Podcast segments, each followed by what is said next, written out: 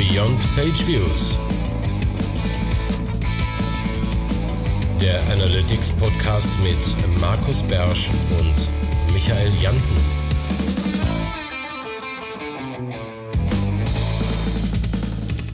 Herzlich willkommen zur 114. Folge Beyond Page Views, deinem Lieblingspodcast. Nicht nur natürlich, sondern deinem generellen Lieblingspodcast. Wir hoffen, dass du uns auf deinem Podcast-Player einen ganz besonderen Platz äh, einge einge, einge was, Markus, sagt man da, einge, Eingeräumt hast? hast. Eingeräumt hast, genau, irgendwie so mit Sternchen drumherum oder so.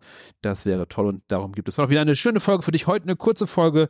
Einmal kurz, unser Ding des Monats ist nämlich ähm, das äh, Verhindern von Tracking oder von äh, schönerem Tracking von zum Beispiel Safari mit dem ITP. Habe ich schon gesagt, hier ist Michael und neben mir ist äh, wer? Der Markus. Hallo, Markus immer ist noch da. Hallo. Ja, Genau. dann haben wir ein bisschen spät, ist egal. Ja, ähm, So. ähm, genau.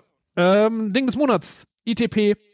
Ähm, und Genau. zwar geht es darum, was ist es eigentlich, ähm, warum stört uns das, ähm, warum sagen alle viele, dass es der Server-Side Google Tech Manager ist eine Lösung, was schöner zu machen und welche Möglichkeiten legal, illegal, Dings egal, gibt es da eigentlich. Ähm, genau, da wollen wir uns mal kurz angucken. ja.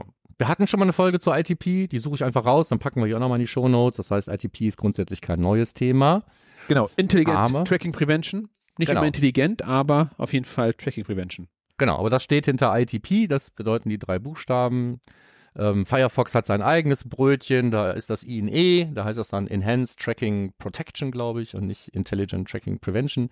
Aber es sind immer irgendwelche Sachen, die das Tracking schwierig machen. Und wir wollen uns heute nur auf ITP konzentrieren. Und da ist dann schon, müsste ich der fast widersprechen. Ähm, ITP ist ja grundsätzlich gar kein Tracking-Verhinderer. Also viele andere Tracking Protection Mechanismen sorgen dafür, dass Tracking-Skripte gar nicht erst geladen werden, dass an bestimmte Endpunkte nichts gesendet werden darf oder dass die Tracking-Funktionen nicht funktionieren, ne? wie im Fall der GA-Funktion, die dann plötzlich einfach leer ist und nichts mehr macht.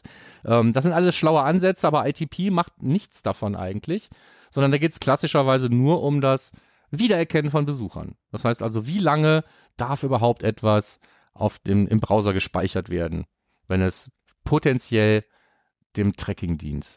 Genau, Darum der Safari ist da, glaube ich, sehr federführend, dass der sehr streng ist ähm, und äh, jetzt halt neue Prüfungen auch eingeführt hat, mit dass die IP-Adresse des äh, Cookie-setzenden Systems äh, möglichst Genau. nah dran sein soll an der des äh, Ja. ITP und Tracking ist ein Katz-und-Maus-Spiel, was jetzt fünf Jahre alt ist. Mehr oder weniger. Ja, ich, ich habe hab geguckt, ich habe meinen ersten ITP-Vortrag, nämlich 2018 gehalten. Und ähm, habe damals schon irgendwie Cookies zu Grabe getragen. Ähm, damals haben wir noch gesagt, okay, Cookies funktionieren nicht, da müssen wir was anderes nehmen. Dann war das erste, was wir gemacht haben, haben wir Local Storage oder Session Storage irgendwas gespeichert. Dann hat ITP gesagt, nee, das geht aber auch nicht. So, dann sind die ganzen Anbieter hingegangen und gesagt, dann verstecken wir jetzt unseren ganzen Kram erstmal an einer anderen Stelle und dann haben gesagt, nee, das geht aber auch nicht, ne, sondern wurden die Referrer dann kleiner und sonst irgendwas. Also, ähm, im Großen und Ganzen geht es aber tatsächlich darum, komme ich jetzt von einer Domain, von der der ITP-Mechanismus weiß, dass es eine Website ist, die ähm, äh, also dass es ein Skript ist, was ein Cookie setzen will und das dem Tracking dient, dann werden die in ihrer oder auch was in Local Storage oder sonst irgendwo hinschreibt, dann werden diese Sachen in ihrer Lebensdauer auf dem Safari dramatisch eingeschränkt. Ähm, es sind in der Regel sind es sieben Tage und komme ich von bestimmten Referrern wie Facebook und so weiter, dann ist es im Zweifelsfall auch nur 24 Stunden, die so ein Cookie lebt oder auch ein Local Storage Eintrag leben kann. Und ähm, das verhindert oder erschwert zumindest dann enorm das Wiedererkennen von Besuchern. Und deswegen haben wir, ähm, mit wir meine ich uns jetzt als Tracking-Industrie und Marketing mal allgemein gesprochen, als, als ITP ähm, Ziel, mehr oder weniger, als der natürliche Feind, haben wir immer versucht, irgendwas dagegen zu tun. Dann haben wir es woanders hingeschrieben und sonst irgendwas. Und dann war es eine ganze Zeit lang eine gute Lösung zu sagen, naja, es betrifft ja immer nur Cookies, die im Browser entstehen, per JavaScript, also über diese Document.cookie API, wenn ich per JavaScript hingehe und schreibe einen Cookie. Also gehen wir hin und setzen serverseitige Cookies. In der HTTP-Antwort, HTTP-Cookies waren eine ganze Zeit lang ausgeschlossen von ITP. Und deswegen war es eine gute Lösung zu sagen, naja, mein serverseitiger Endpunkt oder mein äh, System oder sonst was geht hin und erneuert dieses Cookie. und härtet es dadurch und dann macht es ITP fest und dann lebt es eben auch mal 14 Tage oder 30, wenn ich gerne möchte, oder auch länger. Und ähm, das ist jetzt eben noch schwieriger geworden in letzter Zeit. Und das ist auch der Grund, glaube ich, warum du das hier nochmal auf die Agenda gebracht hast, richtig? Mhm, genau, weil nämlich inzwischen Server der Google Tech Manager das Cookie-Härten nur noch, nur noch funktioniert, ähm, wenn tatsächlich auch, ich glaube, die ersten drei Oktette übereinstimmen mit der IP-Adresse des äh, Servers, der die Seite genau. ausliefert. Genau. Also die erste Hälfte, die ersten 50 Prozent. Also auch bei also einer. zwei einer, nur, zwei Oktette nur, okay. Ja, oder bei einer IPv6 halt irgendwie auch die das erste Hälfte. Das, okay, ne? so. gut, ja. Auf, auf, auf, auf jeden Fall heißt es, man muss jetzt sozusagen, der Server, der die Seiten ausliefert, sollte auch möglichst derjenige sein, der die Cookies setzt. Genau. Oder ganz nah daneben wohnen, sonst genau, genau, genau, ja? Nachbar. Im Nachbarhaus sollte der wohnen. Ja, und das Problem, was jetzt eben tatsächlich besteht in den meisten Setups, ist, dass der eigene Tracking-Endpunkt, sei es jetzt ein Server-Side GTM oder sonst irgendwas, in der Regel eben nicht auf dem gleichen Server wohnt, auf dem die Website wohnt, die jemand besucht, weil das möchte man ja auch gerade nicht. Ne? Das, Nur auf äh, der gleichen Domain. Ja, auf der gleichen Domain ja, aber in der Regel halt nicht auf dem gleichen Server. Das möchte man physikalisch getrennt halten, damit das eine das andere nicht kaputt macht. Und ähm, das äh, bedeutet heutzutage oft halt irgendwo ein skalierbares Gedöns irgendwo in der Cloud mit irgendeiner ganz anderen IP und dann halt ähm, in den First-Party-Kontext geholt als Subdomain zum Beispiel oder als Verzeichnis meiner Hauptdomain. Da gibt's mehrere Möglichkeiten. Aber auch wenn ich von der gleichen Domain komme, äh, ist halt das Skript, was dann da geladen wird, ähm, kommt halt von einer anderen IP-Adresse. Und wenn die so dramatisch anders ist, wie wir gerade gesagt haben, das heißt nicht übereinstimmend äh, in der ersten Hälfte, dann äh, heißt es wieder ITP applies. Und mein Cookie ist, auch wenn es ein serverseitig gesetztes Cookie ist, auch wenn es HTTP-only ist und es nur der Server lesen kann, alles wurscht, dann lebt es halt im Zweifelsfall auch nur noch ein bis sieben Tage. Kurzer, kurzer Einwurf. Du hast gerade gesagt, ähm, entweder auf einer Subdomain oder im Verzeichnis. Mhm. Das ist doch gleich die gleiche IP-Adresse, oder kann man das? Nicht zwingend, nein. Ich kann auch ein Verzeichnis mappen, das geht, das ist, geht auch technisch. So, und es ist trotzdem ich dachte, das hängt immer Server, der Proxy dahin. Ich denke, hängt immer irgendwie ein Proxy dazwischen, der es weiterleitet, wenn es im Verzeichnis ist, dachte ich. Ja, nein, gehen geht das auch, aber ähm, wie auch immer. Vielleicht gehen solche Sachen auch nur so dass es immer auf jeden Fall die gleiche IP ist und ich muss dann einen Load Balancer davor schalten oder sonst was, dann habe ich das Problem ja eh schon wieder gelöst. Ja, okay. Oder eine Cloud Edge, dann habe ich das Problem auch schon wieder gelöst, aber ähm, gehen geht das glaube ich schon. Ich bin jetzt hier nicht der Admin. Wenn ich Quatsch erzählt habe, ich Quatsch erzählt. Ja, also mit dem Load Balancer auf jeden Fall, also irgendein Tool, was sozusagen, das da nochmal dazwischen steckt. Darum nur mal, nicht, dass wenn irgendwelche Leute sagen, wir haben einfach in zwei Settings geschoben, dann geht das. Okay, welche Lösung haben wir jetzt, wenn das alles nicht mehr geht, einfach nur den Server-Side Google Tech Manager in der Google Cloud geht halt nicht mehr. Welche Lösung haben wir dann? Ja, also die beiden Sachen, die wir gerade genannt haben eigentlich. Ich kann natürlich jetzt mit äh, Geld das Problem erschlagen und sagen, äh, bevor jemand überhaupt auf meinem Server landet oder auf meinem Tracking-Server landet, dann ist da einfach immer ein Load Balancer davor. Das heißt, ich habe wieder ein, ein, ein weiteres, einen weiteren Server oder eine Serverarchitektur davor gesetzt, ähm, die dafür sorgt, dass nach außen hin alles die gleiche IP-Adresse hat. Mhm. Oder eigentlich wie ein, sehr, eigentlich sehr ähnliche IP-Adressen. Ja, so. eigentlich wie ein CDN. Eigentlich wie ein CDN und das wäre dann die andere Lösung. Ne? Der Load Balancer ist das, äh, das Ein-Mann-CDN, sehr, sehr falsch technisch ausgedrückt, aber es kommt aufs Gleiche raus. Äh, oder ich nehme halt so ähm, irgendein ähm, ähm, Content Delivery Network und äh, kann dann im Prinzip ähm, über die Cloud Edge meine IP-Adresse bereitstellen, die überall die gleiche ist und dahinter sitzen dann halt meine unterschiedlich gehosteten und mit anderen IPs ausgestatteten Server. Das sind jetzt aktuell Lösungen für das Problem. Ich glaube aber, die beste Lösung für das Problem ist, ähm, lebt damit. Ja. Ansonsten sind ja. immer Tricks, Tricks. Äh Wir müssen aber wahrscheinlich das, aber noch mehr damit Lösung, abfinden, Markus. dass Cookies nicht länger als sieben Tage ja. leben in einem Safari. Dann ist das halt so. Ja, da sind aber noch mehr Lösungen. Zum Beispiel habe ich jetzt gehört, dass jemand sagt, ja, wir installieren dann ein Docker-Image beim Kunden in seiner Umgebung.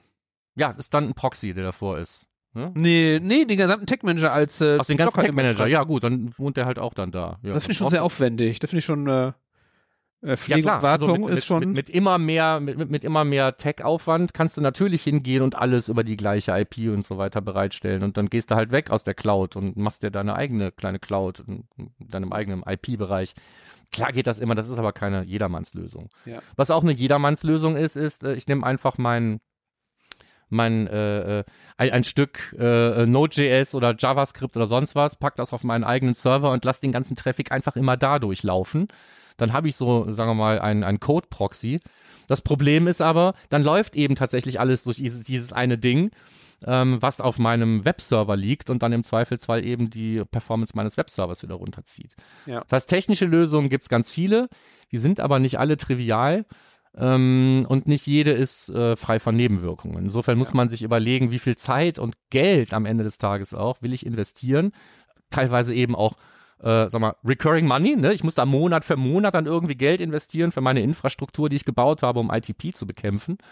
Und dann kann ich dafür meine Besucher länger wiedererkennen. Hm. Naja, da, da vielleicht doch zu anderen Mitteln greifen, wie, weiß ich nicht, wenn ich mir leisten kann, wenn die Leute sich bei mir anmelden, dann mit User-IDs oder sonst was zu arbeiten, ist vielleicht dann doch schon fast die bessere Lösung. Ja. ja aber ITP also, ist, ähm, ITP ist nie zu Ende und alles, was wir jetzt hier erzählen, funktioniert übermorgen nicht mehr. Ich glaube, das ist das, das Wichtigste, was man dazu sagen sollte. Ne? Es gibt technische Möglichkeiten, aber ihr müsst euch überlegen, ob ihr euch auf diesen Pfad begeben wollt, weil alles, was ihr heute baut, muss wahrscheinlich übermorgen nochmal angepasst werden und äh, nächste Woche ersetzt gegen was ganz Neues, weil das alte Ding schon wieder nicht mehr funktioniert. Ja. Wobei, solange wir ja. von IPs reden, ähm, also wenn alles von der gleichen IP ist, dann muss, muss, müssen die irgendwann hingehen und sagen, jetzt ist mir wirklich völlig wurscht. Es gibt ja noch so ein paar Sonderregeln im ITP-Umfeld. Ne? Wenn ich jemanden regelmäßig besuche, Stimmt, ne? wenn, ich, wenn, ich, wenn ich innerhalb von 30 Tagen mal da gewesen bin und so weiter, dann werden auch plötzlich meine Cookies dürfen dann länger leben und so. Also ITP ist inzwischen sehr vielschichtig geworden, betrifft deswegen auch nicht mehr jedes Business gleich. Ähm, ich habe weil es die beste Erklärung ist, die ich finden konnte, die von Simo einfach hier nochmal reingepackt in die Show Notes, äh, was er unter cookiestatus.com zum Thema Safari geschrieben mhm. hat. Da ist das Ganze natürlich technisch, aber eben äh, so aktuell, wie es gerade geht, ähm, zusammengeschrieben. Man könnte jetzt auch äh, auf 100 verschiedene ähm, Versionshinweise von Safari hinweisen. Da steht immer genau, was dann dazugekommen ist zum Thema ITP. Aber ich finde diesen Überblick eigentlich besser. Also wer sich einlesen will, was macht ITP überhaupt und woran liegt es und diese ganze C-Name-Cloaking-Geschichte, mit der wir ja auch mal versucht haben, irgendwie rauszukommen aus der Nummer, das wird da alles ganz gut aufgedröselt, finde ich. Ja. Aber wenn jemand ITP ja. sagt, das vielleicht auch nochmal als Message hinten raus. Äh, ITP wird so gerne so als Sammelbegriff für alles, was Tracking Protection ist, verwendet. Ähm, das finde ich ist falsch gedacht, weil ITP tatsächlich eher, also hauptsächlich, vielleicht auch nicht zu 100 Prozent, aber hauptsächlich geht es darum, ähm, die Wiedererkennbarkeit zu ähm, beschränken und ja. nicht das Tracking an sich. Und die meisten anderen Tracking Protections, die machen das vielleicht nebenher auch, aber die ähm, greifen an ganz anderen Stellen an und machen dann dem Tracking das Leben schwer. Ja, und ähm, das ist das meiste, glaube ich, immer noch beim Safari das in Anführungsstrichen stärkste Verfahren. Das heißt, bei Safari-Nutzern bei Firefox weniger und bei Chrome, glaube ich, fast gar nicht. Ja, aber äh, Edge macht auch sowas ähnliches okay. und so. Edge. Ne? so und, und, ja, pff, hey, ähm, ich will nicht sagen, dass der, dass, dass der Edge-Browser plötzlich irrelevant ist oder so. Nee, sind, die pushen sich immer wieder in den Vordergrund beim Installieren von. Ey, wir sind den Internet Explorer nie losgeworden und bloß weil er jetzt anders heißt, heißt das nicht, dass er plötzlich verschwindet. Das wird schon ja. immer einen Grund geben, Edge zu nutzen. Ja. Darum. Ja, das dazu. Also, das war's. Tracking schon. ist in allen Browsern schwierig. Tracking ist noch nie perfekt gewesen. Jetzt wisst ihr, wenn ihr ITP äh, Probleme für gelöst gehalten habt, bloß weil ihr serverseitige Cookies setzt, dann äh, denkt das nochmal neu. Mhm. Damit wären wir auch schon durch. Würde ich sagen. Ja, vielen Dank fürs Zuhören. Haben wir, wisst, wir haben gesagt, wir machen maximal 15 Minuten, das haben wir hingekriegt. Genau, ihr könnt uns erreichen. Genau, ähm, kurze Jobs noch, die ähm, aktuellen Menschen oder ein Marketingmenschen, wenn du also ein Marketingmensch bist und äh, bereit bist, äh, große Budgets hin und her zu schieben und das zu verwalten und da was zu machen, dann äh, geh auf die Website. Link ist übrigens in den Show Notes und natürlich auch auf der Seite von Aktuellen Mensch unter Karriere. Marketingmensch gesucht. So sieht's aus. Okay, dann würde ich sagen, ähm, vielen Dank fürs Zuhören und bis zum nächsten Mal. Bis nächsten Monat. Ciao.